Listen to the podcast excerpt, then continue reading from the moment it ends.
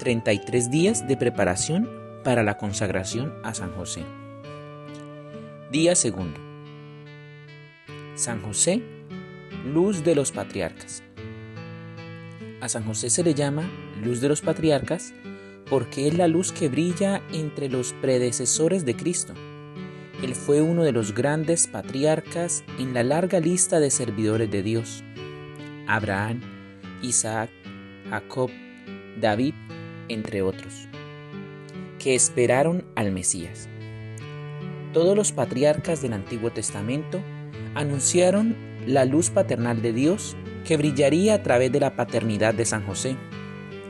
San José es el portador de la luz y nos ayuda a recibir la luz de Cristo. Él nos trae a Jesús, la verdadera luz del mundo, para que podamos ser luz para los demás. Jesús dice, Ustedes son la luz del mundo. Una ciudad situada en lo alto de una montaña no puede ocultarse.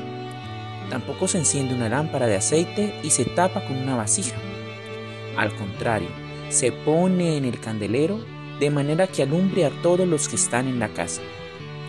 Pues así debe alumbrar la luz de ustedes delante de los demás, para que viendo el bien que hacen, alaben a su Padre Celestial.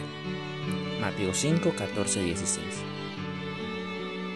San José, ora por mí para que la luz de Cristo ilumine mi vida y mis palabras y acciones glorifiquen a nuestro Padre Celestial.